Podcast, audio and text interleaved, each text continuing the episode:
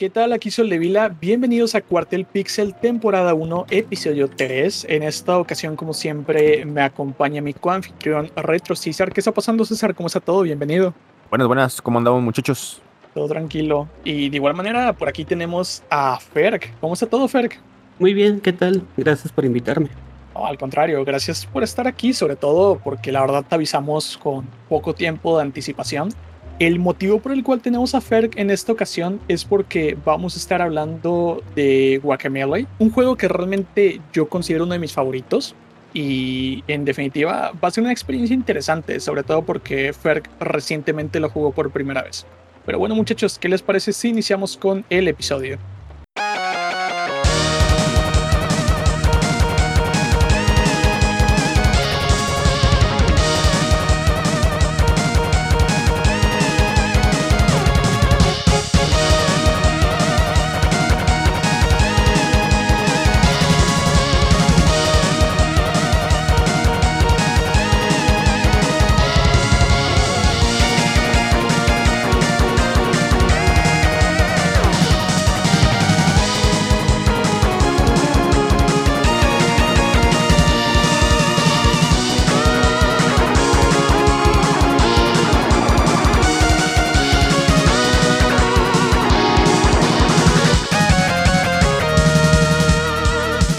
Entrar primero en contexto, Guacamele es un Metroidvania beat'em up honestamente me parece una mezcla bastante interesante. No sé si es la primera vez que estos dos géneros se encuentran, eh, sin embargo es una combinación muy buena. Y bueno, eh, fue desarrollado y publicado por Dreambox Studios para PC, PlayStation 3 y PlayStation Vita en 2013. Una edición mejorada titulada Super Turbo Championship Edition fue lanzada para PC, PlayStation 4, Wii U, Xbox 360 y Xbox One en 2014 y para Nintendo Switch en 2018. El juego está inspirado en el folclore y la cultura tradicional mexicana. Básicamente en el juego podemos encontrar diferentes zonas, incluyendo las zonas necesarias y las zonas opcionales. Eh, para empezar, cuando esto inicia, eh, estamos con Juan en el campo de Agave, que es donde él tiene su casa y donde él trabaja y nos dirigimos hacia Pueblucho. En Pueblucho nosotros nos encontramos con el monje Ayayay, Fray Ayayay, y el chiste es que él nos indica sobre esta feria que va a haber en el pueblo y ahí es donde nos encontramos a Lupita y de hecho Lupita pues se ve bastante feliz, bastante contenta por, por encontrarse a Juan. Y la cuestión es que ella se va de regreso a su casa, que de hecho no es cualquier casa. Lupita realmente es la hija del presidente. O sea, y la zona se llama la mansión del presidente. Sí, y, todo está bien pobre. Sí, como que agarra mucho estereotipo eh, como Nuevo México, se podría decir. O sea, no sé, puro desierto, pues. Exactamente. Como lo ven los, los estadounidenses, ¿no? O como lo ven de afuera los, Sí, sí, sí, es parte de, lo estereotipado, ¿no? Ajá. Pero de hecho, o sea, si te fijas desde el nombre, el, pueblo se llama Pueblucho, o sea, pueblo X en la mitad de la nada. Y, y sí, o sea, realmente agarra todo ese ambiente estereotipado, pero no sé, honestamente es como que un estereotipo que da bastante gracia incluso a los mexicanos. Sí, eh, como también este, ¿cómo se llama esta película? Eh, de Jack Black, este... Ah, Nacho Libre. Nacho Libre, ¿no? Tiene también ese ambiente muy, muy parecido. Muy, Exactamente, de hecho, creo que es la, mejor analogía igual, o sea, la misma vibra de luchadores y todo eso. Ah, que ya ni, ya ni siquiera, acá en México eso de luchadores ya pasó, ¿eh? eso fue hace mucho. Yo creo que eso, eso pegó que en que 70s, 80s con el santo. La, la gloria de los luchadores fueron los 70s, ya realmente películas a color del santo, Blue Demon y todo eso, o sea, fueron pocas, la mayoría eran en blanco y negro, para que se hagan la idea. Sí, ya, ya aquí en México la lucha libre pues ha ido muriendo poco a poco. Digo, todavía hay, hay quien la consume.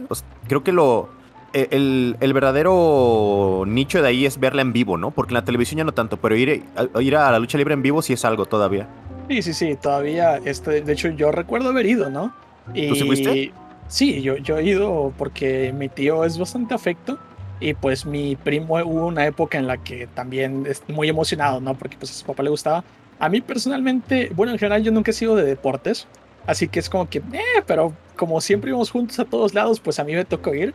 Y estuvo interesante, incluso me compré una máscara que ya ni recuerdo de qué luchador era, pero tengo una máscara por ahí guardada. De qué bonito, qué bonito. De- de- uf, no, qué- Hace qué poco se bonito, puso de moda, ¿te acuerdas con los memes? Sí, no, no, no. Me encanta grande, grande. hay una hay, hay un autor en YouTube que hace parodias tipo banda, ¿no? Y todo eso de, de cosas populares Ajá. que se llama Lalo Tink. Y él tiene de hecho una canción a Qué bonito, que básicamente es la canción de, de Aleluya, pero con Qué bonito, qué bonito. Uh, hay que Uh. ponerla luego. Sí, Excelente. es- qué, qué bonito es a otro nivel cultural. ¿eh? Ahí sí, Sí. No, no se lo vamos a Sí. negar. Ok. Bueno, como estábamos mencionando en la descripción del juego, una vez que llegamos a la casa del presidente, bueno, la mansión del presidente más bien, eh, ya Juan se percata de que están secuestrando a Lupita y bueno, intenta protegerla, intenta defenderla, pero es asesinado y entonces pues regresa a Pueblucho, pero en el mundo de los muertos y aquí es donde la gran tostada.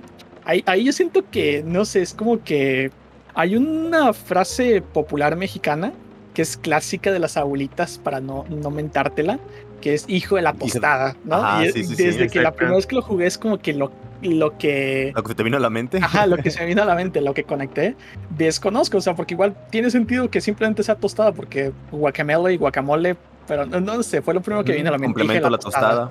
Ajá, exactamente. Sí, es, este, Juan es aguacate, tostadas, Ey, la complemento, ¿no? E- Exacto, o sea, tiene todo el sentido del mundo, ¿no? Pero pues, por- igual por costumbres mexicanas es lo, lo primero que me vino a la mente. Y bueno, una vez aquí Juan consigue la máscara y ya una vez que está de regreso en Pueblucho, pues tiene que derrotar a los esqueletos que ahora empezaron a aparecer, los derrota en la iglesia. Y de aquí nos enteramos que tenemos que ir hacia Santa Luchita. Me, me encantan los nombres de este juego, es que en verdad son espectaculares. A mí me encantaría vivir en Santa Luchita, ¿eh? Así que... No, pues yo soy de Santa Luchita, no, hombre. Claro. que- que- Y bueno, el- la idea es que para llegar a Santa Luchita tenemos que atravesar un lugar que se conoce como el Bosque del Chivo. Y el, el chiste es que en el Bosque del Chivo, pues nosotros nos encontramos por primera vez a este personaje que viene a ser nuestro, nuestro maestro, que se llama el Guaychivo. ¿Ustedes saben qué es el Guaychivo? No, no, no, no sé qué es eso. No, yo tampoco. Vale. Creo que un gran aspecto por el cual este juego es tan importante para mí es que por lo general cuando la, la multimedia se refiere a México, se enfocan en el centro o en el norte del país, o sea, en las tradiciones del centro del norte. Ajá. El chiste que algo en particular que me gusta de este juego, que tiene muchísimo, pero muchísimo folclore enfocado al sureste de México, que es donde yo vivo. Y Ujú. la idea es que, por ejemplo, eh, los aluches que aparecen, los aluches son duendes que aparecen en las milpas, ah, o sea, pues, la creencia, ¿no? Que aparecen en las milpas y que les tienes que dejar ofrendas para que te cuiden tu, tu siembra. Y la gente les deja dulces, les deja cigarros, les deja cervezas, porque es parte de la costumbre de la zona, ¿no? Eh, y otro, otro gran ejemplo es el Huaychivo. El Huaychivo eh, aquí en, en el sureste es básicamente un hechicero que tiene la, la posibilidad o la habilidad de cambiarse entre cabra y humano. Es el Huaychivo, es una leyenda maya. Ok, No, fíjate, acá de donde yo soy, eso no, o sea, no son cosas normales acá, o sea, no, no son cosas que nos enseñen. O sea, a pesar Sí, de que somos de México los dos, pues, pero acá esto Sí, sí, sí, no, lo Y, tenemos. Eh, Aquí pues realmente tenemos ese detalle, ¿no? Que estamos muy arraigados a nuestras raíces y de hecho pues yo lo he comentado en múltiples ocasiones que donde yo vivo pues es común utilizar muchos términos en maya. Ahora sí que Ajá. mucha gente habla mayañol, que combina Ajá. el español con el maya. Y por lo mismo, o sea, realmente, o sea, desconozco yo por las generaciones actuales, ¿no? Pero al menos hasta mi generación sí nos tocó que, que tus abuelos o luego por ahí te, te mencionaran esta clase de leyendas, ¿no? Como Leishtabay. Leishtabay que aparece más adelante en el juego también es, es propia de esta zona. Pero bueno, básicamente eso es el Guaychivo. El Guaychivo es un hechicero que tiene la capacidad de cambiar de forma entre cabra y persona. Y bueno, básicamente el trabajo que ejerce el Guaychivo en el juego es ser tu maestro. Pero, o sea, me encanta el humor de este juego porque básicamente cuando llegas y rompes la estatua, que por cierto, una gran referencia, tú consigues Así las es. habilidades de unas estatuas que se llaman Chuzo, que son una clara referencia a las Chozo, A a, las de Metroid. De Metroid. Exactamente. Y el detalle es ese, ¿no? Que tú llegas y para empezar el Guachivo está molesto, que ¿qué te pasa, dude? O sea, todos los luchadores son así, primero golpean y después preguntan por qué rompes mi torchero. y, y, o sea, lo curioso es que, ok, ok, antes de todo vamos a lo importante. ¿Y qué es el primer diálogo que te dice Guachivo? ¿Tu madre está soltera? Tiene, No. tiene un humor como medio de tío de repente. Tiene, tiene chistes así como, como que se te queda viendo como, ¿eh? ¿Eh? Sí, exacto. ¿O sí, mijo? Ey, ándale, ándale. y, y como que esa incomodidad, como que dices, te da risa, pues. Sí, totalmente. E- Es que en definitiva a mí el buen Chivo me parece un personaje espectacular, o sea, su humor me encanta. Y, o sea, el hecho de que e- es un viejo rabo verde, o sea, literalmente... Sí, es malditillo, es malditillo. rabo. Sí, es Ajá. malditillo. Pero sí me da mucha risa, ¿no? Su animación de que se le empieza a caer el rabo y se la acomoda Ujú. con la mano cada rato. este de...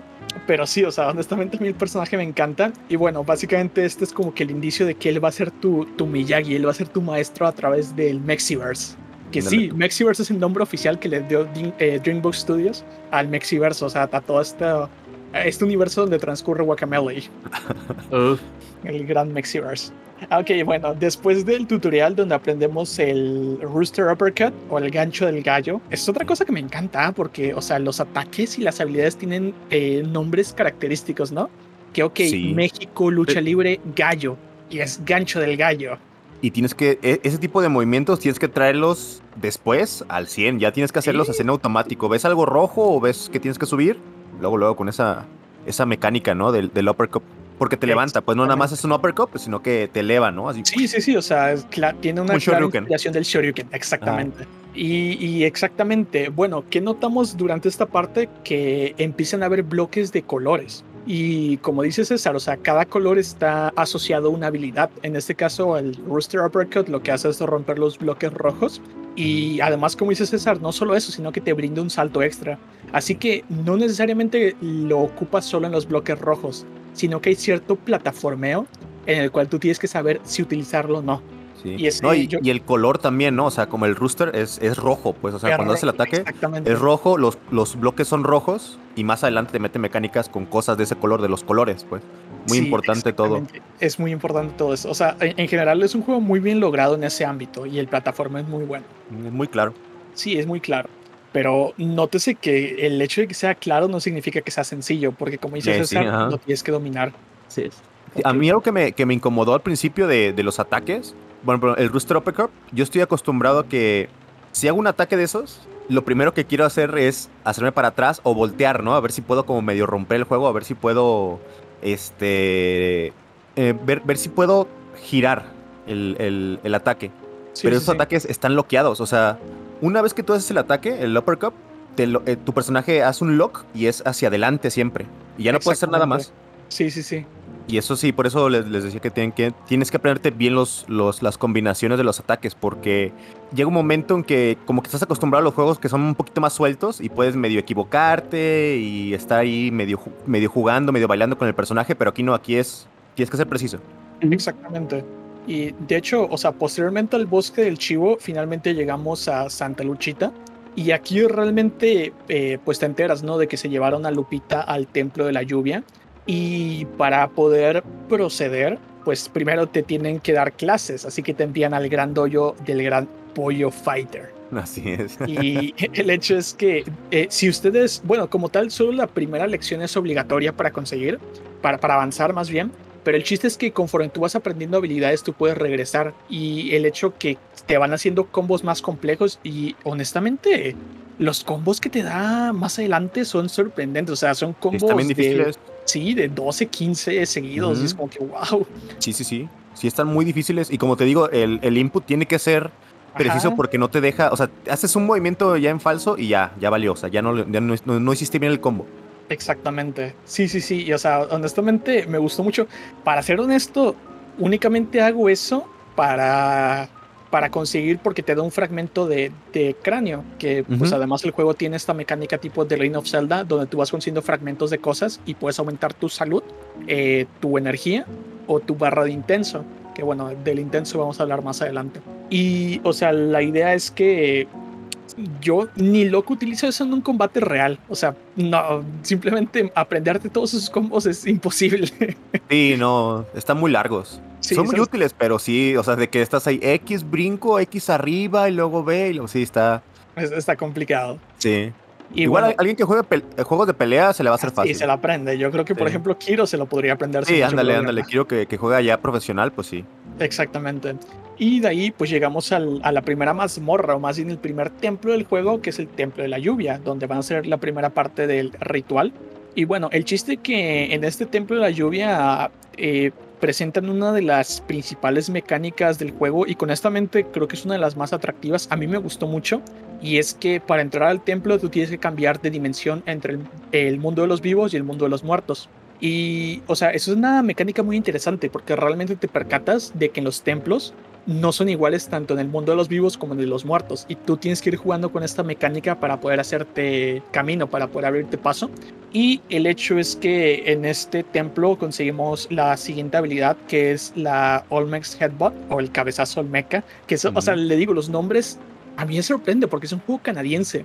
Pero, o sea, respecto al- a, la cultura, está muy bien estudiado. Porque, pues, obviamente, cabezazo Olmeca, las Olmecas, la- las cabezas que. Gigantescas. Las Sí. cabezas gigantes que prácticamente, pues, creo que la mayoría de ustedes conocen. Sí, sí, O sí. sea, es, es como que una buena analogía, ¿no? Un cabezazo Olmeca, pues, tiene que doler esa cosa. Que de hecho están, o sea, en el juego. Ah, sí, Te, también. te ayudan, te ayudan a te- teletransportarte. Exactamente. Sí, en, en efecto, en efecto. Son como que los puntos de, de teleport. Y lo interesante en esta zona del Templo de la Lluvia es que llegamos al primer jefe. Y el, el jefe es un jefe indirecto porque realmente no peleamos de manera directa con él, sino que huimos. Y es el alebrije, que de hecho me gusta mucho esta parte porque es una obvia referencia a Super Mario Bros que básicamente tú lo que tienes que hacer es huir del alebrije en diferentes plataformas y utilizando tus habilidades. Y bueno, el hecho es que cuando llegas al final tú golpeas un hacha, e- el hacha rompe el puente y el alebrije se, queda, se cae a la lava como si fuera Bowser. Ajá. ¿Cómo fue tu experiencia, por ejemplo, Fer, con eso? O sea, ¿te sorprendió la primera vez? ¿O qué, qué pensaste la primera vez que jugaste esa parte? a mí me dio demasiada risa, la verdad.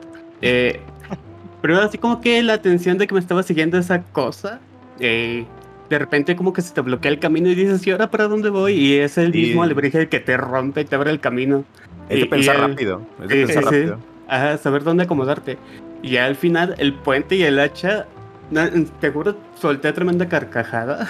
Y lo Ujú. que pasa después con Shtabai, cómo se Ujú. presenta, y te da el tremendo guiño de lo siento, tu princesa está en otro castillo.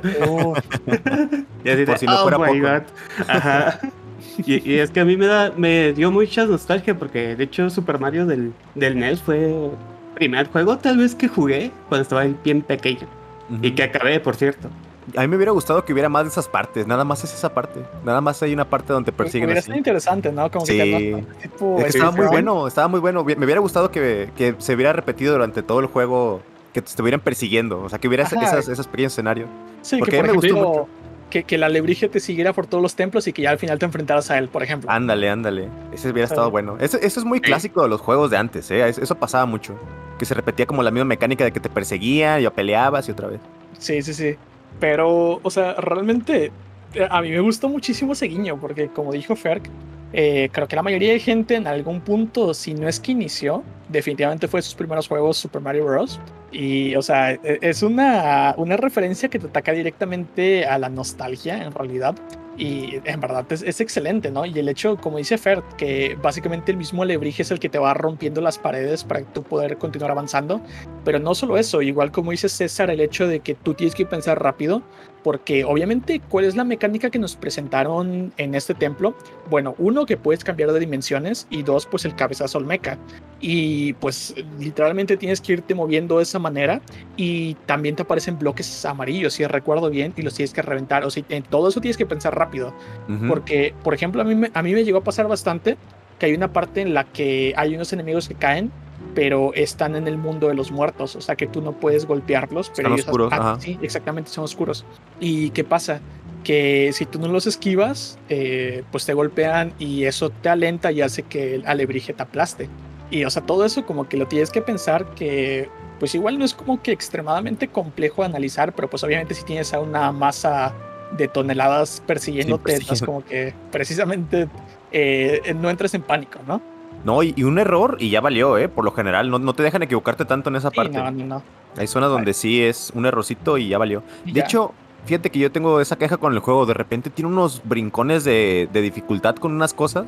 Que es medio relativo, ¿no? Pero por ejemplo, vas avanzando en los niveles Y ya ves que hay como estas, como, como pruebas pequeñitas para agarrar cofres, para agarrar ya sea sí. dinero, mejoras, lo que sea. Y algunas están difíciles, unas sí están bravas. Y, y- y contrastan, contrastan mucho con lo que tú vas avanzando, pues, con lo, como con lo que te van poniendo. Son como Sí, retos, sí. pues. Exactamente. Pero a mí me, me gustó mucho eso, ¿eh? Los pequeños retos que te ponían, a mí me encantaba. Eh, es lo que te dije. O sea, a mí realmente por eso me gusta el juego, que quizás el plataformeo no llega obviamente a un nivel celeste, Ah, no, no, pero, no. pero aún así, o sea, es que eh, Guacamele, ¿cómo funciona? O sea, Guacamele es como cuando tus papás te enseñan a montar bicicleta. Porque primero, o sea, te va, te va agarrando y es como que mira, así cambias de dimensión, mira, así saltas a la pared, mira, así gol- das los cabezazos, ahora sí, perro, y te sueltan y es como que, a ver, agarra el cofre. Sí, no, tiene, tiene muchos Sí. momentos así que, que se dispara la dificultad. Sí. Y el premio, pues vale la pena, pero tampoco tanto. O sea, son cosas que también te puedes regresar. Porque el juego no es tan difícil, ¿eh? La- la- cuando lo juegas la primera vez en normalito, está sencillón el juego. O sea, digo, hay partes donde te puedes atorar, pero pues no pasa nada. Ajá, exactamente. Más que nada te atoras porque el plataformeo te obliga a pensar y a coordinar, Sí. pero no es como que algo del otro mundo, en realidad. Y, Sí.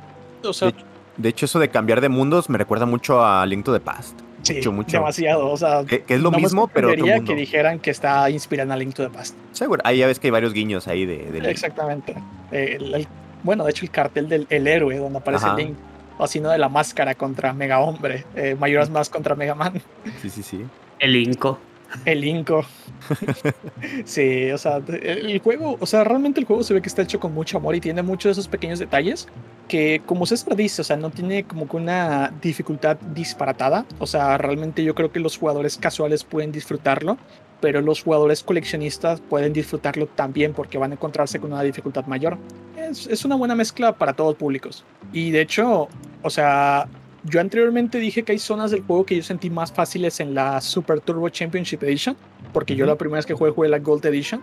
Y eso, lo, bueno, deduzco que en efecto es cierto, porque yo estaba viendo los cambios de las versiones y resulta que la primera versión que salió en PlayStation 3 hay cosas que eran más difíciles, que de hecho era como parte de los parches, que por ejemplo hicimos más fácil la, la pelea contra Jaguar Javier. Y si hay cosillas que Ah, facilitaron para, como para beneficiar a los jugadores más casuales, ¿no? Que son más fáciles en comparación con la versión original. Ok, eso sí no me lo sabía. Yo nada más jugué la, la Super Turbo Championship Edition. Yo solo juego la Gold y la Super Turbo Championship Edition, pero me gustaría jugar la versión original. Sí, a, ver, para contrastar, ¿no? A ver qué tanto Exactamente, para contrastarlo. Y, pero pues la desventaja es que es exclusiva de PlayStation 3 y de PlayStation Vita. Mm, ok, ok. Y, y, por ejemplo, bueno, de aquí terminamos el Templo de la Lluvia y nos enteramos de que llegamos tarde, de que realmente Kalak y Lupita ya no están. Y como dice Fer, ¿no? O sea, al final de la parte de, de la Lebrige, pues nos encontramos a la Ishtabai. Y la idea es que, pues, ella te, te, te hace guiño, ¿no? De, lo siento, pero tu princesa está en otro castillo. Mm, Y de igual manera está, se pone celosa, ¿no? Porque pues el hecho de que Calaca está con Lupita. Y de ahí nos tenemos que dirigir hacia una zona que de hecho es exclusiva de la, de la Super Turbo Championship Edition. Es, parece un Ok. trabajo, siempre que lo dices. Eh, de hecho, me da mucha risa porque obviamente es una, una clara referencia a lo absurdos que eran los títulos en juegos como Street Fighter. Sí, de es hecho, que saca- sacaban, sacaban Ajá. un montón de versiones. Es que básicamente era, era el parche. O sea, el, el juego era el parche. Sacar otra vez el juego parcheado. Ajá. O sea, era Street Fighter y luego el parche era Super Street Fighter y luego el parche era Super Street Fighter Championship Edition y luego era Super Street Fighter y así se le llevaban porque le iban parchando. Exactamente. Y, y, o sea, y de hecho, el, no sé si ustedes llegaron a ver el trailer de este juego, pero el intro era una parodia de Street Fighter en la parte en la que Ryu está de frente con los puños. Ah, sí, como eh, Super Street Fighter Oh, Exactamente. el 2. Como el 2. Ajá. Me parece con los puños ahí viendo hacia enfrente. Este es el trailer de, de esta versión. Así que desde ahí ya hacían parodia de ello. Sí, sí, sí. Eh, bueno, terminado el templo de la lluvia, pues resulta que tenemos que dirigirnos hacia una zona que es nueva de esta versión, que es el canal de las flores. Y al canal de las flores llegamos a través del bosque del chivo. El canal de las flores, honestamente, pues para empezar fue una gran sorpresa para mí porque yo jugué primero la Gold Edition, que no lo contiene, y me gustó muchísimo. O sea, la zona es muy bonita porque básicamente es eh, que estás ahí con las barquitas, ahí a- ajolotes, o sea, está, está muy bonita Oye, la zona. Qué, qué, qué terroríficos están los ajolotes de ahí. Sí, los ajolotes una- son una bonitos. Terrible, malvada. Sí, Y son bien gachos porque están nomás brincando a pegarte, pero. Y no les puedes pegar tan fácil. Sí los puedes matar, No, pero está difícil. O sea, lo mejor es correr. sí. Sí, sí, sí. Pero lo- los ajolotes son bonitos, ¿eh? no son como esos que saltan ahí. Pero, o sea, la, la zona a mí me pareció en general muy bonita porque Está o sea, buena. el, arte que tiene el juego es muy bonito y la parte floreada y todo eso, no sé, me parece interesante.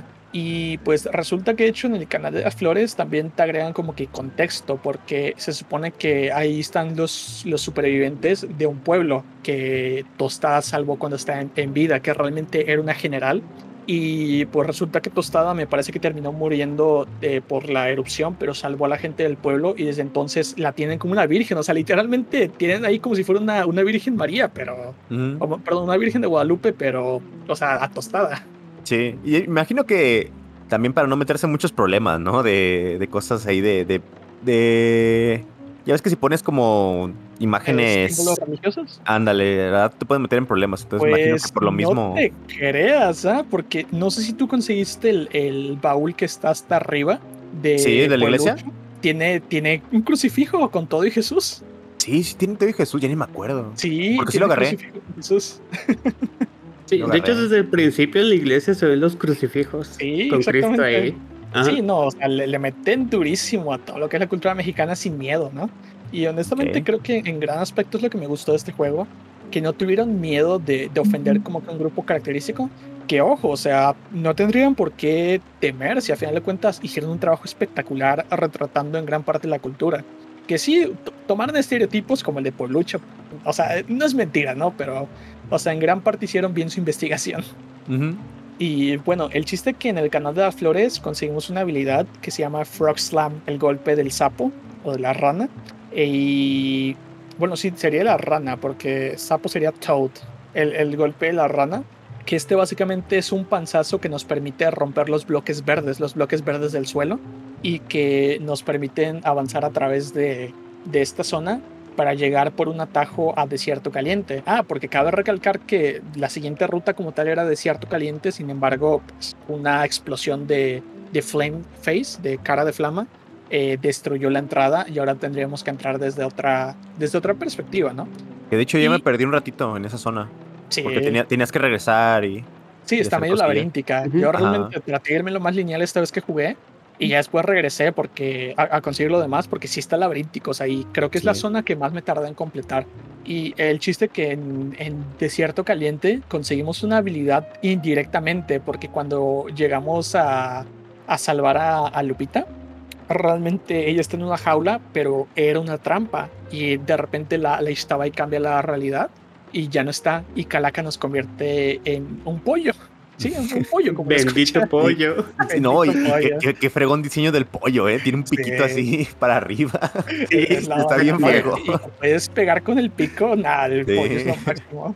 Yo quiero, yo quiero un guacamole de puro pollo, ¿eh? O sea, puro pollo. Pues, Oye, pero, pero también la canción de Desierto Caliente, yo creo que es mi canción favorita ah, de, no, de- la de canción todo. Desierto Caliente es una delicia. Sí. Está bien, pero porque es como, es este, es como un low-fi ahí medio tecno, eh, pero, pero como mariachi también. Ya tiene, tiene trompetita con delay que se va ahí como, di- como difuminando de repente. el pe, pe, pere, pe, y se escucha así como las repeticiones, guitarra. No, es una, es una, una chulada la de Desierto Eh, Caliente. una. Y bueno, de esta manera conseguimos el pollo power. Que de hecho, César, yo creo que te va a gustar mucho eh, Guacamole 2. Porque no lo he pasado. Diría que la mitad del juego es humano y la mitad del juego es pollo. Así, Uy, así te lo. Es que ese, Y- ese fue lo que le faltó a este juego, más pollo. No, y no solo eso, te enseñan técnicas de combate como pollo en el 2. sí, Excelente. ya, ahorita Sí. lo voy a comprar. Y bueno, de esta manera, pues tenemos, eh, ocurre la situación, ¿no? De que viendo que, que Ishtabai realmente está bastante molesta y celosa con respecto a, a Calaca, pues regresamos a Pueblucho, porque además resulta que Ishtabai vive en Pueblucho, ¿ah? O sea, vive en una casa abandonada, pero solo se puede acceder a, a ella a través del mundo de los muertos. Ujú. Y una vez que ya llegamos a Pueblucho y llegamos a la guarida de Ishtabai, nos enfrentamos a ella. Esta batalla de Ishtabai, ¿a ti cómo se te hizo, Fer? O sea, ¿te gustó, no te gustó? ¿Te causó algún problema? Eh, en un principio me causó problema. es mucho de memorizar patrones. Eh, yo la verdad no tengo tanto ojo que digamos, pero siento que también es muy justa para ser el primer jefe. Eh, pues es solo prueba y error, prueba y error, e intentar hasta que te salga. Y te demanda mucho el golpecito para arriba, ¿no? Sí, Estarle así pegando es. porque anda, anda volando. Exactamente. En tu caso, César, ¿cómo estuvo esa, esa impresión?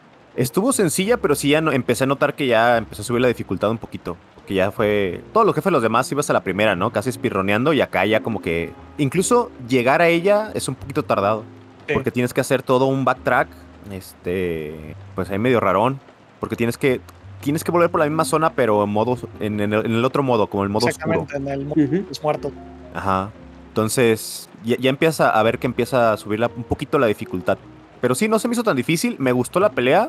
Esperaba más. Sí, pues obviamente, eh, siendo la mano derecha de Carlos, uno hubiera esperado que estuviera cerca del final, ¿no? Ajá. Pero pues, al final de cuentas la pone en este punto porque tiene un sentido argumental, aparte de que pues ya estás llegando a la mitad del juego. Sí, eh, el juego es corto, la verdad, ya para este Ujú. punto estarías acercándote a la mitad. Y pues el hecho de que sí, o sea, como dice Ferg, ¿no? La, la batalla requiere memorizarte patrones. A mí personalmente sí me costó un poco de trabajo la primera vez que jugué, pero esta realmente derroté a todos los jefes a la primera. Sí, es que ya traes la, Y- la- como Sí, la ya. memoria muscular, ¿no? Ya ves el Es- es- color, exacto. a ver Ujú. rojo y ya sabes luego, luego que Sí, es sí, sí. el O sea, este juego es así, o sea, porque la primera vez sí es como que un poco más retante, pero Ujú. creo que por eso me gusta también este juego, porque yo he mencionado en diferentes ocasiones que lo que a mí me gusta de los juegos de plataformas es que no te requieren pensar tanto, sino te memoria muscular. Y este Sí. juego es así, o sea, es muy disfrutable, pero básicamente haces casi todo en automático. Sí, es que ya tienes que ver rojo y rápido hacer el dash, Ujú, el, el Shoryuken. Cosas así. Ajá. Sí, de hecho Eh, es lo que me gustó. Ah, perdón. No, no, no, eh, prosigue, que prosigue. te aplican ese código de colores para saber qué habilidad usar en qué momento. Es Muy muy, accesible. Ah, y Exactamente. intuitivo. Sí, sí, sí. Eh, para contexto, Tabai también es una leyenda del sureste de, de México. Y Tabai se supone que es una dama muy hermosa que secuestra a, los hombres ebrios. O sea, se supone que cuando los hombres se emborrachan y salen en la madrugada, Leish Tabai aparece y los cuelga de un árbol, que es el, el famoso árbol de Ceiba, si recuerdo bien o sea, le- les digo, es que es lo que me encanta de este juego, o sea, porque básicamente agarró y retomó leyendas de mi infancia. Y, o sea, ahí es como que hizo el clic este juego y dije, no, este juego me, me encanta, ya amo este juego. Y sí, Y pues, es canadiense. Y es canadiense, No, exactamente. Uno esperaría eso de, de México y no, es de Canadá. Yo, yo en constantes ocasiones lo he comentado, que me parece un poco triste que, que unos canadienses hayan hecho un mejor juego mexicano que muchos mexicanos. Sí, mejor investigación. Sí, exactamente. Y de hecho, para Guacamole 2 me parece que ellos estuvieron viviendo aquí en México durante el desarrollo. Órale. Y eso está, está, está interesante, ¿ah? Sí, sí, sí. Y, o sea, hicieron su investigación y todo para, para poder desarrollarlo. Y lo de Ishtabay a mí me encantó, ¿no? Porque pues sí, o sea, cumple, cumple exactamente la leyenda, porque es una mujer muy atractiva y además pues es una, una mujer que trata de engatusar a, a los hombres, ¿no? Y de hecho pues intenta engatusar a Juan, pero ve que no funciona, que le guiña el ojo y ve que no. Y ahí también le mueve la cadera. Y es como que, ah, no funciona contigo, qué desperdicio. Y la pelea en sí, eh, confirmo, me costó un poco de trabajo al principio. Realmente me parece una pelea bastante buena. Lo que sí es muy engañoso, que ella hace, como hace esta transición entre mundos, pues hay una parte en la que hace que salgan picos del piso. Y eso como que si no estás eh, enfocado bastante bien en sus movimientos, pues te puede golpear. Y de igual manera, creo que el que casi siempre me golpea es que ella lanza como que un haz de energía hacia arriba, vertical. Ujú. Y ese constantemente me, me llegó a golpear. La batalla en sí no me parece muy complicada, eh, pero tiene maña, o sea, es, es una pelea con maña y realmente me parece bastante disfrutable. Como César dijo, eh, dejó que desear, no porque la pelea sea mala, sino porque pues uno hubiera pensado que la Ishtabai iba a ser más poderosa y hubiera estado más al final del juego. Pero es, es- un buen combate. Y bueno, derrotarla pues nos da la habilidad eh, Dimension Swap o intercambio de dimensión que nos permite viajar a nuestro gusto entre el mundo de los vivos y el mundo de los muertos. Que de Que, hecho, a, a mí me empezó a gustar más el juego desde ahí. Sí, cuando, cuando ya te dan la libertad de andar Sí, sí, sí. investigando todo, eh, ya me- lo empecé a amar ahí. Y dije, uff, esto sí es algo especial. Sí, exactamente. Sí, no, es una de las mejores habilidades que tiene el juego porque te deja explorar a, a gusto. Y de hecho hay ciertas misiones secundarias por ejemplo, en Santa Luchita hay una misión secundaria donde tienes que ayudar a una, a una viejita a hacer la enchilada más grande. y el chiste es que tres de los ingredientes los consigues en el mundo de los vivos, pero el chile más picante resulta que lo consigues en el mundo de los muertos. Y tiene sentido, si es el chile más picante, no dudo que haya matado a alguien. Sí, no, y, y para meterte, por ejemplo, en las casas, hay unas que tienen todo derrumbado Ajá. y están abiertas en el mundo de los muertos y viceversa, ¿no? Ahí no están cerradas así. Entonces, es cuando, es cuando se hable más a la exploración el juego. Sí, sí, sí, ya a ese punto ya te da más libertad. Algo que me gusta mucho, de verdad, eh, una de las misiones secundarias que más me gusta y a la vez como que me entristece, es que en el mismo pueblucho hay una casa que tiene una niña en el mundo de los muertos. Ah, sí, sí, sí. Y tú Está en la le tienes que esquinita arriba, ¿no? Ujú. chabolita en la esquina de arriba porque extraña su, su juguete de luchador. Y la idea es que cuando tú pasas al mundo de los, de los vivos, te dice su mamá que no ha podido deshacerse de su juguete, que es su recuerdo, y tú puedes conseguir el juguete para la niña. Y, o sea, toda feliz la niña y te da un, un fragmento de corazón que básicamente es su, su agradecimiento, ¿no? Y no, no sé, o sea, e- el hecho de conseguir esa habilidad desbloquea muchas cosas en el juego que me gustan bastante. Y otra cosa, bueno, posteriormente a eso ya tienes que regresar a desierto caliente, pero sorpresa, ya no puedes llegar a menos que lo hagas a través de otra vía, que es el árbol de Tule. Eh, ¿Ustedes saben qué es el árbol de Tule? No, no, no. ¿Tú, Ferg? Eh, tengo entendido que de ahí se extrae un tipo de goma que se usaba antes. El chicle, me parece que lo fabricaban con. ¿Será su savia? Es lo que tengo entendido yo. Eh, creo que sí, o sea, ese contexto, no, la, honestamente no tengo el conocimiento, pero el chiste que el árbol de Tule, o al menos el, que, el más famoso, es el árbol más grande de Oaxaca. Es un árbol enorme con cientos de años y eh, a eso hace referencia la, el juego, que por eso es un árbol enorme, porque, o sea, literalmente eh, aquí en México el, árbol es increíblemente grande. Y algo curioso es que yo cuando jugué esto, eh, yo i- intentaba traducirlo, ¿no? O sea, Tool Tree, Tool Tree, ¿qué rayos era? Y hasta que lo encontré, árbol de Tule. Y lo curioso es que tiempo después me vine a percatar de algo. Yo cuando era pequeño hice un viaje a Oaxaca con mi mamá, que ella fue con la, por la universidad. Y la idea es que yo conocí el árbol de Tule, pero no hice la relación hasta, más, hasta años después de jugar Guacamele. Ajá. Y es como que, ah, espera, yo lo conozco. Y ya hice ahí como que los cables se pegaron. Y esa, es a lo que voy. O sea, me, me sorprende mucho la investigación que hicieron para el juego. Y me gusta mucho la simbología que maneja, ¿no? Porque se supone que es un árbol enorme. Y efectivamente, el árbol de Tule es un árbol enorme en Oaxaca. Sí, ahorita Y- lo, lo busqué imágenes y sí, idéntico. Sí, exactamente. Idéntico Y- como te lo ponen ahí. Exacto. Y aquí es donde conseguimos el double jump o el doble salto. Que honestamente me sorprende que hasta este punto te lo den. Porque es como que Se tardan. Sí, tarda, tarda bastantito y es como que la habilidad base de los Metroidvania. O sea, tú cuando juegas un Metroidvania planeas que lo primero que consigas sea el doble salto. Sí, y ya para ese punto tienes bien dominado el, el golpe hacia arriba, entonces lo sientes como ya un extra, el doble Un salto. extra, pero llega un punto en el que además del doble salto necesitas el golpe lateral y el golpe hacia arriba. ¿eh? O Ajá, sí. Sí, ya te piden combos. ya te piden combos, tiene uso. Y bueno, una vez que ya conseguimos el doble salto, llegamos a la cima y nos vamos de regreso hacia abajo y podemos entrar desde otro lado hacia desierto caliente. Y pues realmente ya a este punto, ya sin ser pollos, desierto caliente pues simplemente eh, nos sirve como ruta hacia el templo de la guerra. Este, el templo de la guerra, me gustó mucho. No sé si recuerdan, pero es el templo donde tú cambias de dimensión pero en el mundo de los muertos es agua y en el mundo de los vivos es lava. Ujú. O sea, básicamente es, es la mecánica que maneja el juego, porque hay partes que tienen como que una plataforma intermedia y ahí es donde tú le das uso al doble salto. Porque, Sí, o sea, tú saltas, cambias a, a lava, doble salto y cambias a agua y así te tienes que ir pasando. Yo al principio no le cachaba. Decía, oye, ¿cómo le hago aquí con la lava? Pensaba que tenía que hacer un dash o hacer un brinco, un brinco doble o algo así. Y hasta que me, hasta después de un buen rato dije, ah, qué menso estoy. No veía que la lava se, se quedaba así ya, este. ¿Cómo se dice? Solidificada, pues ya, ya no estaba caliente. Ajá. Sí, sí, sí. Y este, y de hecho, en esta, justamente en esta zona conseguimos eh, una habilidad que es el dash, pero realmente como ya Chivo se está quedando sin ideas, es como que sí, sí, sí, toma la habilidad, se llama eh, eh, Dashing Dirt Dirt. y consigues ya la habilidad que es este, el dash, que es el golpe azul, que es un golpe Ujú. horizontal.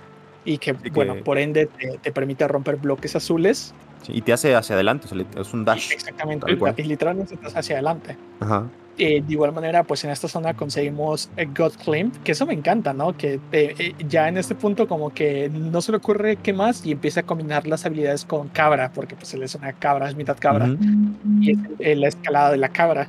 Sí, y... Está medio mañosón, ¿eh? Porque, o sea, te agarras y te puedes deslizar, pero no puedes subir. ¿eh? Nada más. La Ah, agarra sí, de la cabra es nada más agarrarse, quedarse quieto y deslizarse para abajito nomás.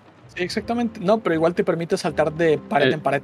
Ah, también, te pared en parte. Ajá. Es el, es básicamente el wall jump. Y bueno, en esta zona eh, tenemos como jefe a Flame Fates, eh, traducido cara de flama. Y esta pelea, por ejemplo, ¿a ti qué te pareció, Ferk? Ah, a mí se me hizo. No sé, yo la sentí fácil. De hecho, Eh. es, sencilla, ¿eh? Sí, es muy regalado. sencilla. Y ya con el doble salto es muy sencillo por este tipo de carga que hace rodando. Es Sí. solo doble salto y lo esquivas. Y de repente hay que cambiar de dimensión, pero es más que nada por los esbirros que te aparecen de repente. Pero está sencillona. Ujú. A mí, ¿En tu se- a mí ese, ese, ese jefe me gustaba, el, el diseño. Yo pensé que iba a estar más, Sí, más más agresivo. Ah, yo, yo pensé que iba a estar más pesadón. Y no, es pura facha. Sí. No, no, no, no es este, no es nada difícil, es, es sencillón. Pero está bueno el diseño, eh, me gusta. Yo creo que te va a agradar mucho en el 2, porque en el 2 te enseña Ah, ¿sale en a el 2 pelear, también? te enseña técnicas. Uf. Y, o sea, me encanta, ¿no? Porque él siempre está bebiendo. Desde la primera vez que te lo encuentras en Ajá, Santa sí. Luchita, él está bebiendo. Pero como pues él tiene la, la cabeza de fuego, pues se lo echa y ¡pum! Ves cómo crece la flama por el, por el alcohol. E incluso cuando lo derrotas aquí, pues igual se echa la botella y ves cómo se, el, el fuego se eleva. Me encanta esa animación, de verdad. Me, me parece eh, muy, muy bien implementada, ¿no? Y muy propia del juego. Y sí, realmente el jefe es sencillo. Me gusta que básicamente pues te obliga a, en la pelea ahora sí o sí a, a cambiar de dimensión. Eh, pero no es para nada complicada. Concuerdo, o sea, creo que eh, de todo el juego es el personaje con mi diseño favorito. Sí, a mí también, yo creo. Sí, Está muy es bueno. esta facha del charro mexicano así muy macho, ¿no? Ajá, y poquitos amigotes también, eso de andar disparando para Sí, todos de lados. andar disparando Dale. y darle alcohólico, o sea, todo, to- todo embarca ese estereotipo, ¿no? Ese estereotipo, pero en verdad el, el diseño me parece muy bueno y me, me agrada mucho su humor, ¿no? Que siempre hace chistes relacionados con quemar. Y siempre que te quiere disparar, ya no tiene balas. Ajá, sí, ya lo disparó todas. Sí. Es un personaje bastante memorable. Pero bueno, resulta que en el Templo de la Guerra pues también ya habían terminado sus labores, así que eh, ni Carlos Calaca ni Lupita se encuentran ahí, así que nos dirigimos hacia Sierra Morena. Sin embargo, en Sierra Morena todavía no podemos proseguir porque nos hace falta una habilidad, pero podemos descender hacia Pico de Gallo, que en Pico de Gallo pues básicamente es como que la continuación de del ¿cómo se llamaba? Del canal de las flores, donde aparecían los ajolotes, solo que esta zona está como que más enfocada en la parte del volcán. Ujú. Y de hecho me gustaba mucho, hay una parte de esa zona que si recuerdo bien tenía como cosas de RPG, si no estoy equivocado, que tenías ahí eh, combates uno a uno, aunque igual podría estar mezclándolo con Guaca- Guacamelee 2. Pero bueno, no, el- el no me acuerdo de nada de una- RPG. Había una No, no, zona donde tenías que ir bajando por niveles y ir matando enemigos, pero no, no, no. No me acuerdo de nada, de nada de RPG. podría ser Guacamelee 2. Eh, Bueno, el chiste que en esa zona de Pico de Gallo, pues consigues eh, otra habilidad llamada Godfly, el vuelo de la cabra. E- ese nombre como que el vuelo de la cabra. es como que lo, lo más sacado de la manga, porque es Sí. pues, ninguna Sí. relación. Y creo que es la habilidad más rota, ¿eh? Porque esa es la Sí, que con la que puedes parece- este, romper más el juego. Yo, me- yo me llegaba a zonas que no debería llegar con esa, con esa habilidad. De hecho, no, es la segunda habilidad más rota. Ahorita te voy a explicar por qué. A ver, a ver. Ah, Eh, que. Por el pollo. Ajá. Eh, Bueno, el, el chiste es que eh, cuando tú consigues esta habilidad, pues lo que te permite es como que agarrarte de las paredes, pero en vez de hacer un dash, tú lo que haces es como que un, un corrido así, o sea, es, es un dash permanente, por así considerar, que de igual manera te permite romper los bloques azules, pero puedes ir de una pared a otra de esta manera. Y concuerdo con César, o sea, eh, la habilidad está rotísima y te ayuda a proseguir por la zona, que es como una especie de fábrica y aquí de hecho te encuentras a un jefe que es exclusivo de esta versión, que es el Trío de la Muerte, que básicamente era un cuarteto de mariachis, pero uno sorprendentemente a pesar de que son eh, ca- eh, calacas o cadáveres, pues se murió de alguna forma. Y eh, Calaca supuestamente les prometió que si ellos hacían a muchos, a muchos esqueletos, a un ejército de esqueletos, pues Calaca les iba a revivir, entre comillas, a su cuarto integrante. Que básicamente estos fungen como la fábrica de, de esqueletos. De ahí salen todos los esqueletos contra los que te enfrentas. Y bueno, una vez que te enfrentas a ellos, la, batalla es interesante y honestamente, como te pide estar de pared en pared, creo que es de las batallas más complicadas que tiene el juego. ¿A ti qué te pareció, Ferk? Yo adoré esa batalla, es mi jefe favorito del juego. Eh, entre la música, que está genial para mí, y que es un tanto rítmica la pelea. Eh, como dices, hay que estar de pared en pared, aprovechando esta nueva habilidad del vuelo de la cabra. Eh, yo recuerdo haber jugado hace mucho Guacamole, de hecho me quedé trabado en esa parte y lo dejé.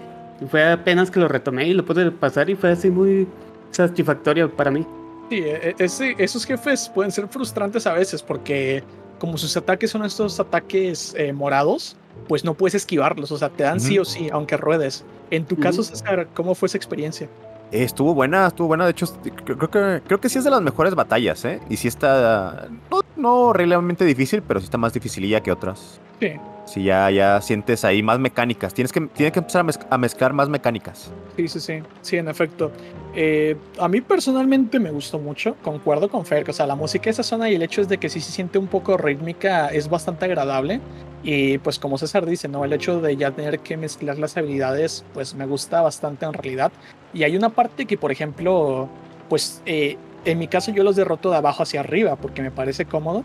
Y una vez que derrotas a los dos de abajo, como que los dos de arriba todo el tiempo atacan. Y es como que tienes que estar buscando el momento preciso para poder golpear al de arriba. Y otra cosa es que básicamente esta pelea tiene como que diferentes fases, ¿no? Cada vez que le quitas un cuarto de vida, como que cambian el método en el que ataquen. Y definitivamente me parece de las peleas mejor estructuradas. Lo cual, pues, digo, e, e, era obligatorio, porque tomando en cuenta que te vendieron una versión extra solo por esta zona y este jefe, tenía que ser bueno. Sí, no, y Está bueno todo el diseño. De hecho, empieza a ver este rayo ya moradón que no se puede esquivar. Exacto. Y está, está medio intimidante porque si eres de los que se frustran fácil, te va a intimidar ese rayo. Sí, totalmente. Pero está fácil, no se preocupen. Ustedes denle. Ustedes denle. Yo puedo, ustedes pueden. ¿Sabes qué? Honestamente, yo le he dicho varias veces a Ink, me gustaría que lo juegue. A ver, a ver si lo juega. Igual ya lo tiene en mi biblioteca. Exacto, a ver si se anima en algún punto. Ok, de este punto pues ya regresamos para arriba, ya con todas nuestras habilidades eh, base u obligatorias del juego. Y ya podemos viajar adecuadamente por Sierra Morena, que básicamente pues son conjuntos de montañas en las que tenemos que ir de pared en pared. y a mí Sierra Morena tiene la segunda mejor canción de todo el juego, también me encanta. Sí, la, canción, también es buenísima. Está muy, muy buena. Sí. Y, y, bueno, el chiste es que ya en Sierra Morena pues nos enfrentamos al que se supone que es nuestro rival, porque también era alumno de, del Waichivo. Y la idea es que es como que este guerrero jaguar, que eso sí es como que muy arraigado a la cultura mexicana, ¿no? Que eran como los mayores guerreros, guerreros jaguar. Y sí, y acá encuentras mucho canciones hablando de jaguar, de guerreros jaguares. Sí. De hecho, pues incluso los caifanes y todos esos vatos hablan mucho de tipo de cosas. Sí, sí, sí. No, es que, o sea, los jaguares para muchas culturas prehispánicas eran como que lo máximo, ¿no? Ajá, sí, sí, sí. Y, o sea, de hecho, pues aquí también, ¿no? Porque hay muchos, hay muchos lugares que se llaman en honor a, jaguares. Por ejemplo, aquí hay, un, hay una hacienda fantasma que le llaman, porque es una hacienda abandonada sobre supuestamente ocurren avistamientos paranormales, que se llama uh Balam. Balam es eh, jaguar en maya. Ok. Y sí, o sea, creo que el jaguar es uno de los animales con mayor importancia para la cultura mexicana. Pero bueno, entonces nos enfrentamos a Jaguar Javier. Honestamente, pues como dije, esta pelea está nerfeada porque en la versión original del juego era más difícil. Parte del parche fue hacerla más sencilla para hacerla menos frustrante. En tu caso, Fer, ¿cómo te fue con esta pelea? Yo sí la sufrí un poco, la verdad. Sí. Eh, yo creo que es la pelea que más te obliga a usar todas las habilidades que ya tienes porque se cubre de este escudo del color de la habilidad con lo que tienes que golpear. Eso ya se había visto antes del juego con los enemigos. Ah, pero era una a la vez, o sea, no era como que pudiera usar todas. Ajá, así es. Y, y, aquí es. Está de rojo, entonces el gancho del gallo. Azul y así ir cambiando y cambiando. Igual que te hace cambiar entre dimensiones. No sé si la sufrí, la verdad, pero estuvo buena. Yo sentí que lo maté por suerte, fíjate. A Jaguar Javier. O sea, la maté la primera, pero sentí que fue suerte. Porque para ese momento ya tenía el. ¿Cómo se llama esta barrita de, de que te haces como. Dios? Ajá, de intenso. Ya la tenía muy farmeada. Sí, la sí, tenía sí. ya muy, muy, muy grande. Entonces, cuando me tocó to- pelear contra ese vato, con la. con una sola barra me lo despaché. Sí, es que el intenso está roto, ¿ah? Que Está de hecho, roto, está no- roto. No lo mencionamos hace rato, pero bueno, es una Sí. habilidad que también te da el White Chivo en. Justamente en el bosque, el Chivo está en su casa, en una habitación Mm. secreta. Sí, sí, sí. Sí, esa habilidad aparte te cura. O sea, o sea, Ah, sí. todo. Sí, es que si compras la mejora en el altar, es otra Ajá. cosa que, que no mencionamos que me gusta mucho, el hecho de que los puntos de guardado, los checkpoints sean altares del Día de los Muertos. Me Sí. parece, o sea, una, un guiño excelente. Y puedes comprar trajes. De hecho, yo me la llevé con el traje este. ¿Cómo se llamaba? Era un traje que te, te hacía más débil, pero te daba más dinero. El de Entonces, piñata.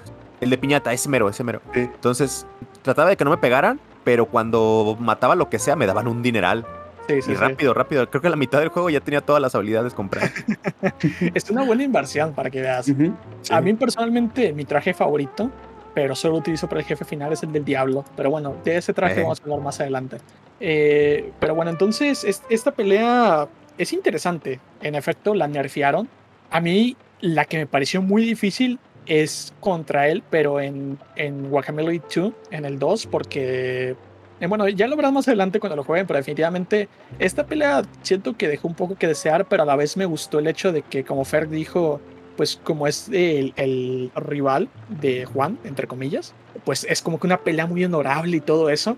Y él utiliza, o sea, todas sus habilidades, o sea, se puede poner los escudos de diferentes colores, eh, Cambiar va- dimensión. Puede, puede cambiar de dimensión, puede ir de un lado a otro. O sea, definitivamente es un guerrero completo. Básicamente, pues la debilidad de este jefe es rodar. O sea, simplemente con que tú ruedes, lo esquivas y ya. Ruedas a su espalda, lo golpeas, ruedas a su espalda, lo golpeas y así lo, lo derrotas rápido. Pero, o sea, es un jefe imponente porque su diseño también está interesante. Porque literalmente tiene cabeza de jaguar. Sí, sí. Sí. Y finalmente llegamos al gran templo, que es donde está Carlos Calaca. Y bueno, llegamos también al, al final del juego y al combate final. Realmente este, este templo es una torre, básicamente, porque tienes que ir en ascenso constante. O sea, tienes que subir muchísimo. Te encuentras hordas enormes de enemigos. Pero bueno, ya finalmente cuando llegas, eh, pues te vas a enfrentar a él y te encuentras con que el ritual está en su última parte y tristemente pues el ritual se, se efectúa y pues sacrifican a, a Lupita y con su sacrificio Calaca obtiene una, un poder que le permite transformarse y básicamente el primer combate pues es muy sencillo porque él simplemente se mueve a diferentes campos de fuerza y tú pues lo vas rompiendo, ¿no? Y Pero es ya pegarle una vez vez que- y esperar el ataque. Exactamente. Y ya una vez que, que derrotas esa fase, pues ya se transforma y queda súper tocho, ¿no? Que otra vez tiene campos de fuerzas, pero además le puedes lanzar meteoritos y le puedes golpear. Y realmente, pues tiene un ataque que son esferas azules, que tú puedes esquivar, pero también tiene el láser, que es este láser que no se puede esquivar. O sea, que no te puedes proteger de él, que ahí sí... Pues, es si por abajo y en medio momento- nomás, ¿no? Exactamente, es por Bueno, abajo y en medio. eh, también unos también que son así en, en vertical y, y cositas así, pero, pero sí, son. Al principio parecen también difíciles de, de esquivar, pero si te los aprendes los patrones, como que vas viendo los movimientos de él y ya. Exactamente. Es, en tu caso, Fer, ¿cómo sentiste esta pelea? A mí creo que fue la que más me costó, se me hizo muy intensa. Eh, pero como dicen, es esperar y actuar. Eh, ahora que lo pienso, eh, no sé, siento cierto paralelismo con Hollow Knight, con... ¿Cómo se llaman estas mantis? Siento que son La- muy similares guerreros las peleas. Ah, los guerreros mantis. Que te hacen eh, el dash desde arriba hacia abajo Ajá. y de repente un ataque eh, en horizontal. Pero estuvo muy divertida. Y la parte en la que ya se transforma, ah, esa sí la sufrí bastante. Porque aparte de rayos, está cayendo fuego, literalmente. Pero Ajá. lo puedes usar para aventárselo y bajarle Y te, vida. da, y te da cuadros de invencibilidad también. Ya es que cuando hace el agarre, Ajá. Te- eres invencible por unos, unos cuantos segundos. Sí, sí, sí.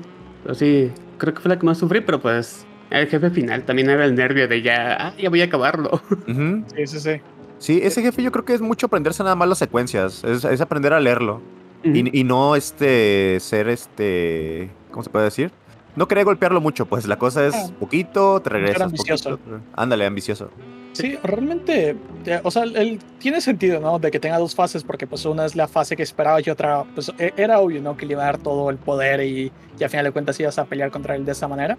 Eh, como César dice, o sea, la gran ventaja es que justamente tomar esos meteoritos pues te agrega invulnerabilidad y se los puedes lanzar.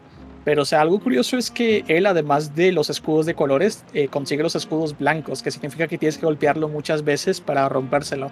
Pero honestamente el combate me gustó porque no es como que muy exclusivo en cuanto al, al método o a la forma de derrotarlo, sino que si tú quieres acercarte y golpearlo directamente, pues lo puedes hacer, ¿no? Pero si tú quieres al contrario lanzarle los meteoritos, también lo puedes hacer. De hecho hay un logro del juego que es derrotarlos sin meteoritos a puro golpe. Mm, ok, ok. Y, por ejemplo, ah, es que yo estoy a nada, solo me falta jugarlo en difícil para platinarlo. Estoy tentado pronto. ¿Qué te pide? ¿Nada más pasarlo en, dif- en difícil? Solo pasarlo en difícil es el único logro que me falta. Ok. Está, está sencillo, o sea, porque no te piden no morir ni nada de eso como Ori. Eh, no, ese, ese- Ori, no, hombre, ese Ori está, está del, del diablo y en no morir. sí. Sí. Pero bueno, entonces eh, cuando termina, si no conseguiste todo, pues obtienes el final malo. Que en el final malo, básicamente, pues eh, Lupita en efecto muere. Y te ponen como que una cinemática en la cual Juan pues está continuando su vida, ¿no? Pero siempre solo. Y ya llega un punto en el que al final tiene como que una foto de, de Lupita. Y no sé, está como que muy triste, pero honestamente está triste y feliz porque al justo al final te aparece cuando se muere Juan, que se reúne con Lupita. Ajá, ya en calavera. Ajá, No, eh, los, los dos siendo calavera. calaveras, pues. Sí, exactamente, y con la máscara en el río. Ajá. Y no, no sé, o sea, a mí me pareció, a pesar de que sea un final triste, de alguna forma indirecta, también es un final feliz. ¿Sí? Eh, o sea, valió la pena. A final de cuentas, aunque sí te sientes mal, sientes también que tu esfuerzo valió la pena. Y bueno, en el caso de que hayas conseguido todo, todos los fragmentos de la máscara, de- que son las partes del Chacmol, y de hecho el Chacmol también eh, tiene un sentido maya, que son, creo que era un templo, el templero de la lluvia. Ahí sí les mentiría, ahí sí no les traigo el dato fresco, pero creo que era una especie de templo. Y el chiste es que si tú consigues todos los fragmentos del Chacmol, que realmente son los fragmentos de la máscara, pues eso te permite, te permite salvarla. El- o sea, la máscara como que se rompe y al caerle la energía de la máscara revive. Y el hecho es que con ese final, pues básicamente hacen todo junto y me, me gusta mucho porque la cinemática cambia bastante. Y, o sea, hay una parte en donde eh, un gallo le pone una tarjeta roja jugando fútbol y se quiere sí. al gallo. Está bien fregón ese gallo. Sí. Y, y justo al final, pues la imagen que te pone es con, con Juan y ella abrazados y ella está embarazada. No sé, mu- muy, bonito el final, la verdad. Un final muy Disney. Sí, está bueno. De hecho, cuando lo pasé por primera vez dije, oye, qué cortito está este juego. Creo que lo Sí. pasé como en, en seis horas o cinco horas, algo así. Y, y ya que tuve que conseguir la- las partes de la máscara, ya me tardé como otras dos horas. Exacto, sí. Porque no las Justo encontraba. eso hice las 7 horas. Ajá. Y, y de hecho, sí, es que es, es el detalle, ¿no? Que es algo que me gusta, porque como tú mencionaste casi al principio, eh, a pesar de que como que es muy sencillo, hay partes eh, para recompensas que son más complejas. Y el juego, o sea, si tú eres un jugador casual, ok, puedes pasar el juego, lo vas a terminar, pero realmente por el final, o sea, el, final no es como que una cinemática extra, ¿no? No es como en Dark Souls salvar a Sif que te agrega solo una cinemática, te agrega Ajá. un final totalmente distinto. Y, o sea, eso como que te incentiva muchísimo a conseguir todo para sacar el final bueno. Sí, y aparte, para sacar el final bueno tienes que ir al infierno.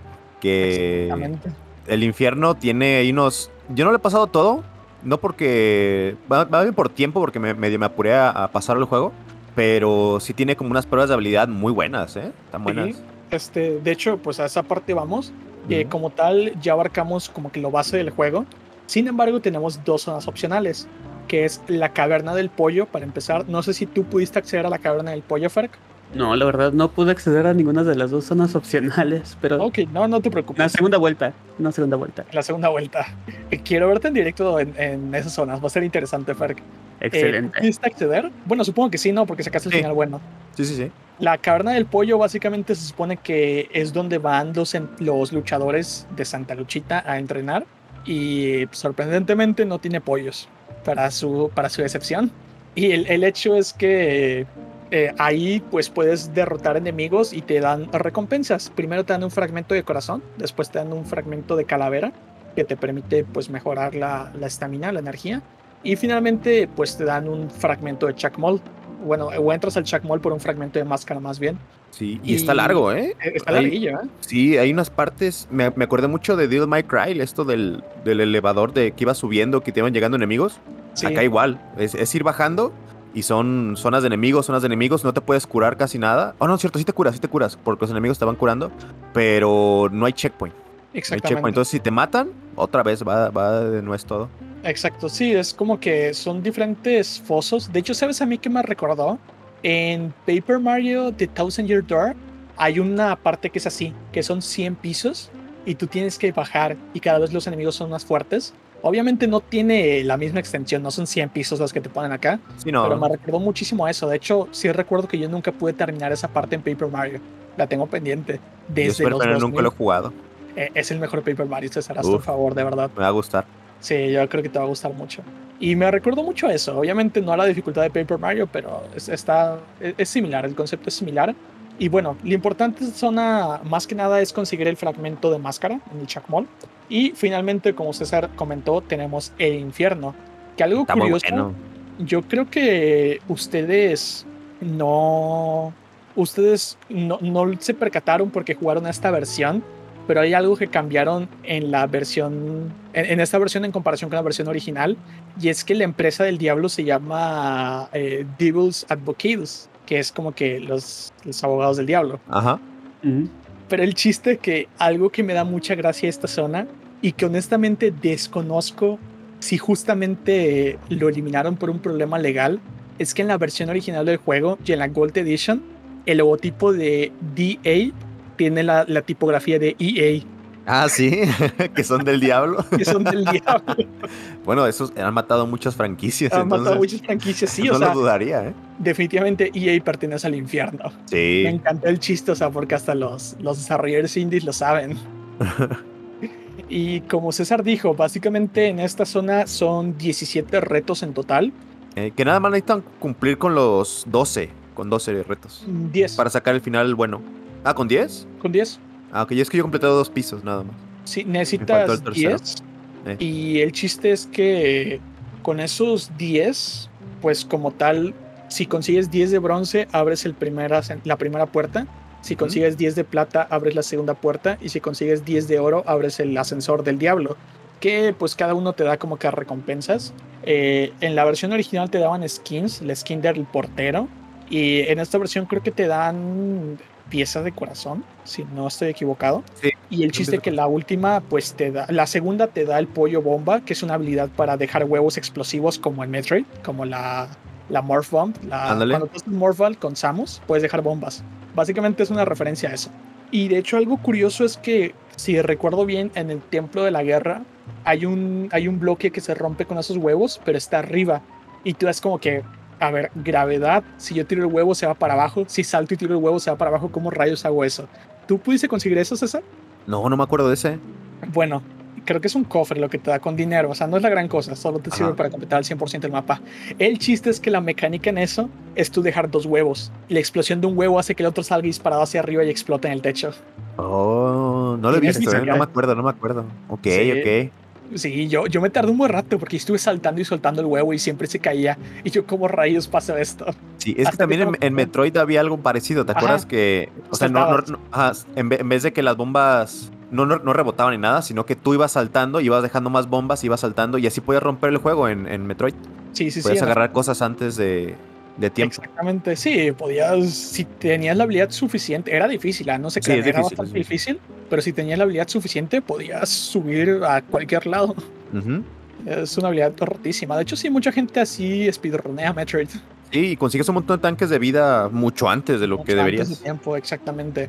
Eh, honestamente, creo que el infierno es mi zona favorita del juego, porque en realidad, o sea, ahí es cuando, ya después de toda la práctica, es cuando ya, ahora sí, dale y ponen en, bueno, utiliza o emplea todas sus habilidades en conjunto para poder hacer esto adecuadamente. Y pues vale la pena, ¿no? Porque si tú consigues el ascensor de oro, además de conseguir, pues, bueno, de hecho consigues el traje del diablo, que como dije me gusta para el jefe final. ¿Por qué? Con el traje del diablo lo que haces, que cada vez que tú golpeas recuperas salud. O sea, reduce tu salud máxima, pero te, re- eh, te recupera salud por golpe y te da más estamina. O sea que si te la pasas golpeando, siempre tienes la barra de salud llena. Y en este caso, en el jefe final, vale la pena porque ahí no hay dan orbes de salud. O sea, tú vas recuperando salud constantemente. Y además, lo importante es que no solo te da la skin para Juan, te da una skin para el pollo, porque te conviertes en el pollo diablo. Ah, sí, sí, sí. to- todos tienen diferente. Tienen, Ah, perdón, tienen doble, doble skin. Doble skin. Bueno, hay triple porque también son de tostada. Ah, bueno, también. Y Eh. de hecho, algo curioso es que en esta versión el, el estudio sacó en la Steam Workshop una aplicación para que tú cargues tus propias skins desarrolladas en Flash. Bueno, eh, hechas en Ah, Flash. sí. Sí, No sabía. Y eso está, está bastante interesante. Sí, oye. Así que no dudes que en Workshop hayan varias skins interesantes. Vale. Eso no me la sabía. Sí, y o sea, al detalle que además de esto, del pollo bomba, pues la habilidad más rota del juego, de hecho es una habilidad como pollo. Cuando consigues todas las piezas de la máscara en el Ujú. eh, aparece un anuncio y el anuncio te dice, parece que te sientes más ligero. Ajá, ¿Qué sí, sí, sí. significa esto? Que puedes volar cuando eres pollo. Ah, sí. Yo no. Sí, sí vi el anuncio, pero dije, ah. Y ya me, me seguí de, de, fue- Sí. de- de frente. Si te transformas en, en pollo, después de tener todos los seis fragmentos de máscara, si tú presionas A constantemente puedes volar y explorar el mapa donde quieras. Uf, ya para sacar el 100% de Ya todo. sí, la primera vez que jugué, así me la pasé volando por todo el mapa hasta que no quedara ningún hueco sin explorar. Aunque ya tenía el 100% del juego, simplemente yo quería Sí. tener mi mapa completo. Sí, porque te, yo es que quedan zonas como que no muy bien este, coloreadas. Sí, a, sí, mí sí. también- a mí me da cosa porque digo, sí, porque dices, ahí puede haber algo secreto y no, es la muerte, pero no está bien coloreado. Exactamente. Y ya con eso puedes explorar exactamente todo el mapa a donde te dé la gana. Es como la habilidad de murciélago de Symphony of the Night de Castlevania. Ah, exactamente, más o menos así. Que bueno, al menos vale la recompensa. Y de hecho, eh, creo que ya no tengo el clip, pero yo quería encontrar uno de mis clips viejos para enviárselo a Ferg. Porque yo recuerdo que hay una parte que cuando estás en la sierra, eh, pues tú tienes que ir eh, con el Godfly, que es esta habilidad donde haces un dash infinito. Y tienes que ir cambiando entre el mundo de los vivos y el de los muertos para que las plataformas vayan cambiando y tú puedas Sí, llegar. está, buenísimo eso. Está Sí, buenísimo está eso que tienes que ir cam- cambiando rápido. Ajá. Está muy, muy bueno. Y la primera vez que jugué sí lo sufrí, pero la segunda vez que lo que jugué coleccioné todo primero y na- nada más fui con el pollo volando para arriba. Empecé a hacer Ajá. todo esto. y se lo quería enviar a Ferk ese clip porque justamente recuerdo que ahí Ferk se pasó un buen rato, que sí le sufría. Ajá. Sí, sí, sí. Sí, pero definitivamente esa habilidad del pollo está rotísima. O sea, tú puedes saltarte toda la exploración de la Sierra Morena, así volando hacia arriba, en vertical. Ujú. Chulada. Sí, es una chulada. Ok, pues eh, yo creo que de hecho abarcamos bastante bien el juego y lo abarcamos bastante corto. Creo que este va a ser el episodio más corto que, que Ah. hemos tenido hasta ahora. Está bien, porque sí están. de- Es que está difícil. O sea, está difícil como querer abarcar todo lo del juego. Tardaríamos muchas horas. Entonces, lo mejor es como darle un pasón ahí nomás. Exactamente, darle por encima, pero aún así creo que lo abarcamos de una manera adecuada. Definitivamente, aunque me gusta más la historia de este Guacamole, yo siento que el 2 en cuanto a mecánicas es mejor. Este en cuanto a historia y de desarrollo y narrativa es mucho mejor. Pero el 2, yo creo que, ah, especialmente a ti, César, que hay muchos aspectos de la jugabilidad que tú crees que pudieran pulir en este, te va a gustar muchísimo. Y, Sí, pues, sí, de hecho, sufrí un poco el juego al principio, ¿eh? Por lo mismo, que me. Yo quería moverme como más libre.